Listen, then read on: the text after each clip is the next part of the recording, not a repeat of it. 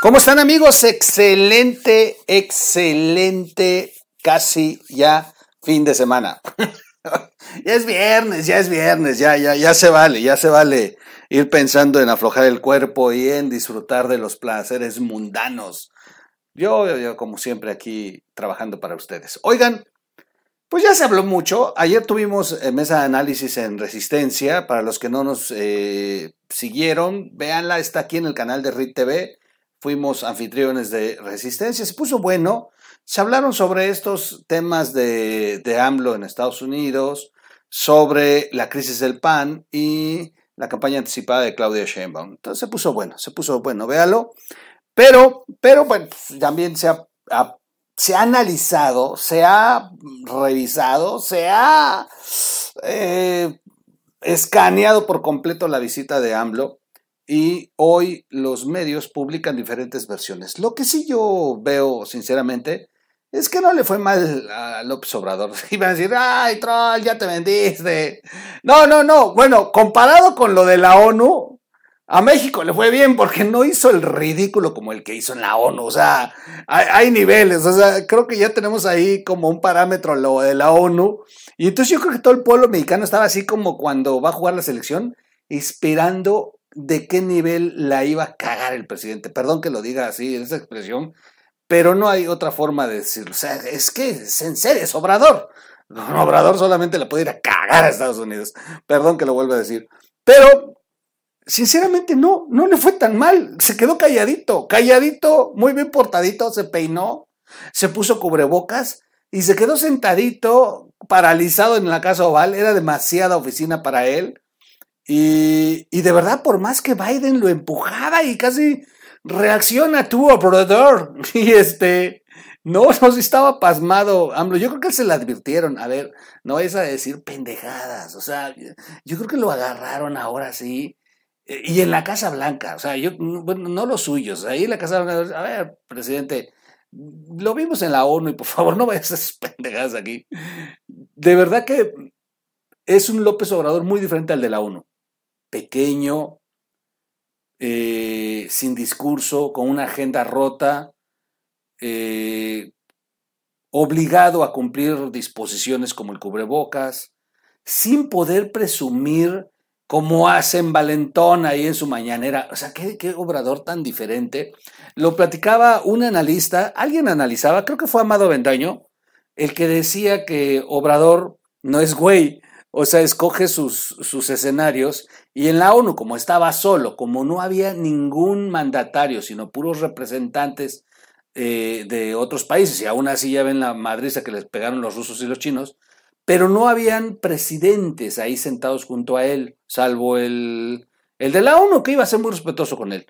Pero, ah, caray, aquí estaba con el presidente más poderoso del planeta. O sea, que lo queramos o no, era Biden. Y al lado de él, pues, un presidente que impone primero por lo alto, luego por lo guapo. Ah, eso es todo. No, la verdad es que impone tener a dos presidentes tan, tan fuertes. Y, y sí, no, no, no se iba a poner a, a compararse. De hecho, quienes analizan los, eh, los lenguajes corporales sí le están metiendo una madre a AMLO, hay que decirlo. Había posiciones, esa, esa posición en la que voy a poner una caricatura que me encanta. Déjenme ponerla. Es que es, yo creo que es la mejor, la mejor muestra. Yo creo que es de lo que mejor le pudieron haber hecho de la gira. El rescato de todo lo que se le ha publicado. Creo que esta es la mejor. Obrador, come here to Hueso. Take to Hueso and shut up. Ah, qué obo. La verdad es que hay análisis muy interesantes. El tema de tener los dedos cruzados, todo ahí chueco sentado en la casa oval. Eh, cuando camina se, se, pone un poco separado. Hay dos, tres momentos en los que sí luce. Por ejemplo, cuando saluda a Justin Trudeau, lo hace muy bien, muy, muy bien Obrador. De hecho, quien, quien está un poco incómodo es Justin, primero por lo alto y luego por la forma en que le quedó. Él rompe con la cámara. Pero ahí Obrador se sentía a gusto porque estaba en pues en la Casa de México, ahí es diferente, o sea, ahí, ahí estaba en su territorio, le enseñó el mural, o sea, ahí estaba muy cómodo Obrador, pero en la, en la oficina oval se le notó bruto, bruto. ¿Qué rescatamos de esto? Eh, finalmente, que para eso estamos haciendo el programa.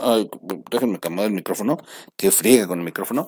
¿Qué rescatamos de esto? Uno, eh, no hizo el ridículo que esperábamos todos los mexicanos. Dos, tampoco sucedió lo que muchos añoraban, que lo detuvieran en Estados Unidos. No, no, tampoco iba a ser eso. Eh, Tres, ya estaban cruzados los temas desde antes, nada más fueron a, la foto, a, pero los temas, la agenda ya se estaba revisando con sus equipos de, de los tres mandatarios. O sea, esas nada más son reuniones de protocolo, de saludito, del discurso, pero lo, de, lo del fondo ya se había revisado, ya se habían pasado los documentos. Hay cosas interesantes. El, el falló, eso es algo que resaltar se la pasó aquí diciendo, no, y si no me lo preguntan, yo sí les voy a decir de la reforma, porque nada, ni pío, así como, como su hermano, ni pío, dijo el cabrón. Este, no, yo también le voy a exigir cosas graves, estar eh, subiéndose al tema de la reforma, eh, de, de la reforma que puede darle y otorgarle nacionalidad a nuestros connacionales que están en calidad indocumentados. Esto se me hace muy grave, les voy a decir por qué.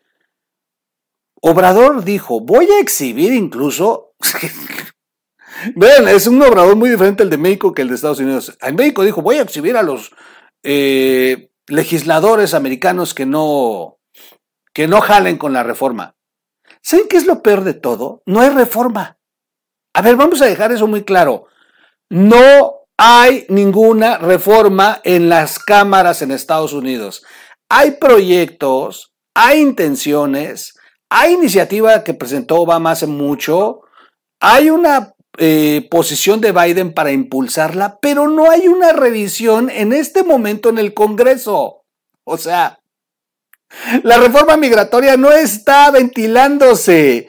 O sea, no es como la reforma aquí que acaba de ocurrir del presupuesto, que ya la pasó a Cámara, Cámara Alta, Cámara Baja, pasaron, aprobaron y ya está publicada. No, no, no, no, no hay. Entonces, es muy grave, muy grave porque se subió a este tema, pues para tratar de seguirse ganando a, a los paisanos. Lamentablemente, las estadísticas marcan que el 64% de los migrantes en Estados Unidos aprueban a López Obrador pues es que se fueron hace tiempo, conocieron a López Obrador, que todos conocimos como candidato, no conocieron al que está gobernando.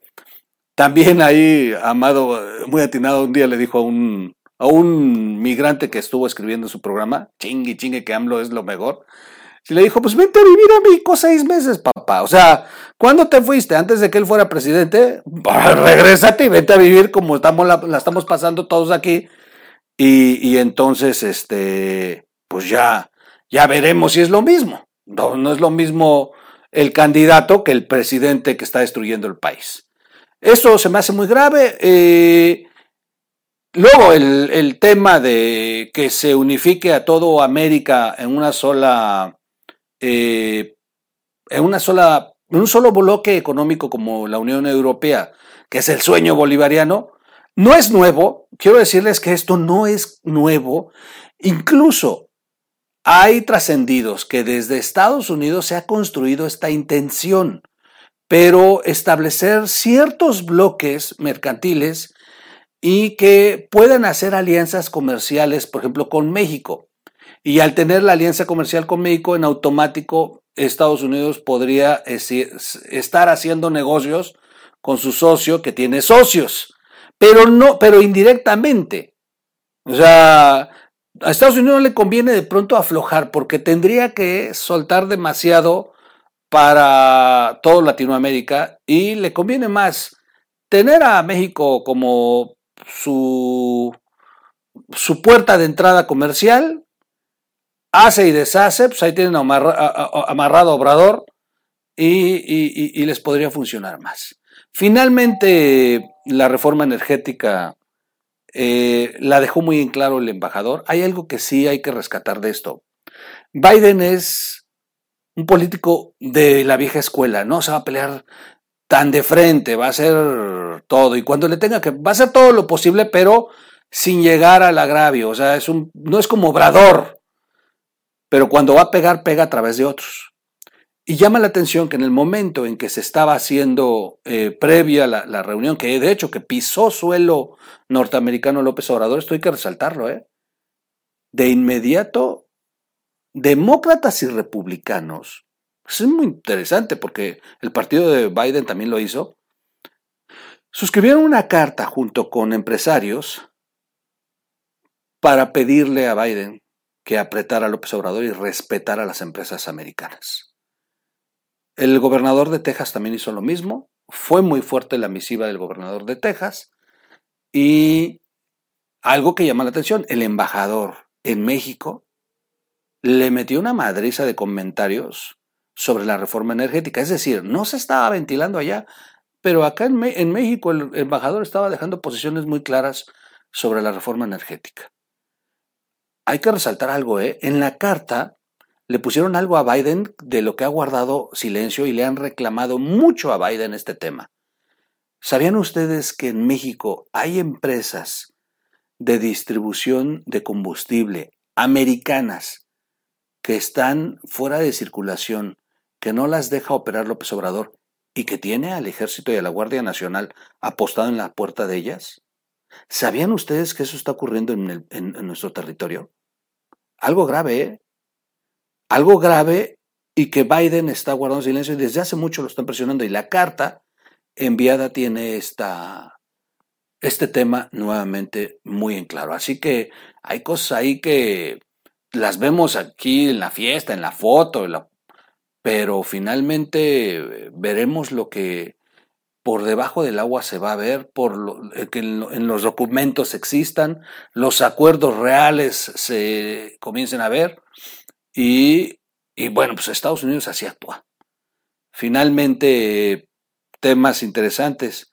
De nada sirve que vaya el presidente a hablar de los migrantes, hablar de todo esto, o de que Biden le diga, no, no son el patio trasero, todos somos iguales.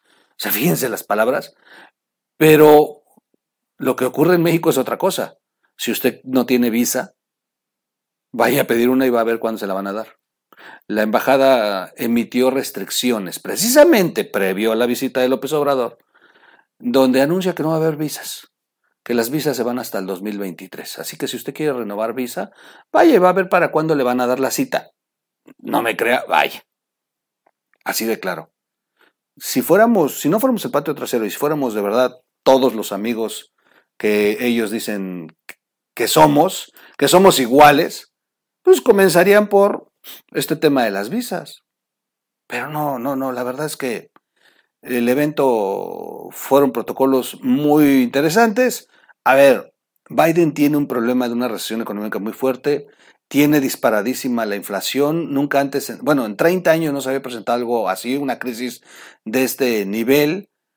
Justin Trudeau también tiene crisis y fuerte, y además tiene ahí escándalos gravísimos como el tema este de los niños que fueron asesinados, eh, indígenas, miles, ¿eh? Miles.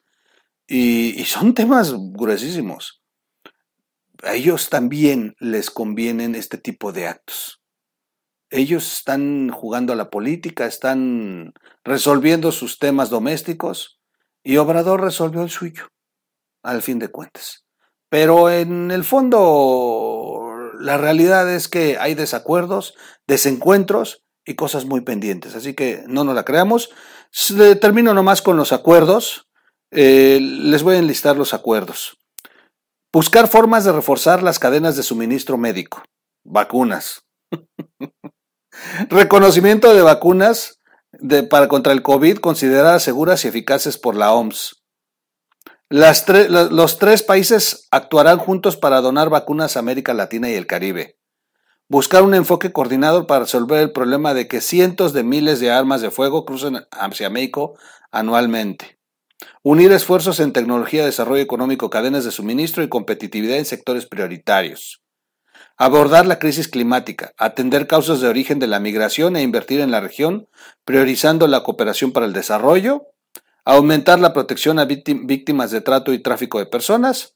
Justicia racial, equidad e inclusión para todos continuar el diálogo en otra cumbre eh, de líderes que se anuncia para el 2022 y la sede va a ser México.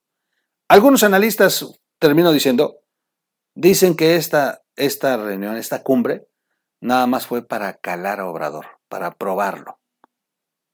Y la primera cuestión que sí hizo Obrador, les voy a ser sincero, la primera que sí hizo Obrador, donde se le nota que le pusieron el guion, es cuando Biden en conferencia de prensa anuncia que va a pedirle a Obrador que cierre filas para fortalecer las democracias y cerrarle el paso a China. A los pocos minutos López Obrador estaba leyendo un documento donde le pedía a sus compañeros cerrar filas para que China no siga creciendo. Qué interesante, ¿no? El guion se lo habían entregado al presidente. Soy su amigo Miguel Quintana. Síganos como O Radio en las plataformas para la versión podcast. Suscríbase aquí al canal, denle like, comparta. Y yo lo veo en un siguiente. Hay mucho que informar, mucho que informar. Oigan, no se pierdan el video que voy a hacer del tianguis turístico, ¿eh? La regó Obrador como nunca antes. Los veo en un siguiente video. Vámonos.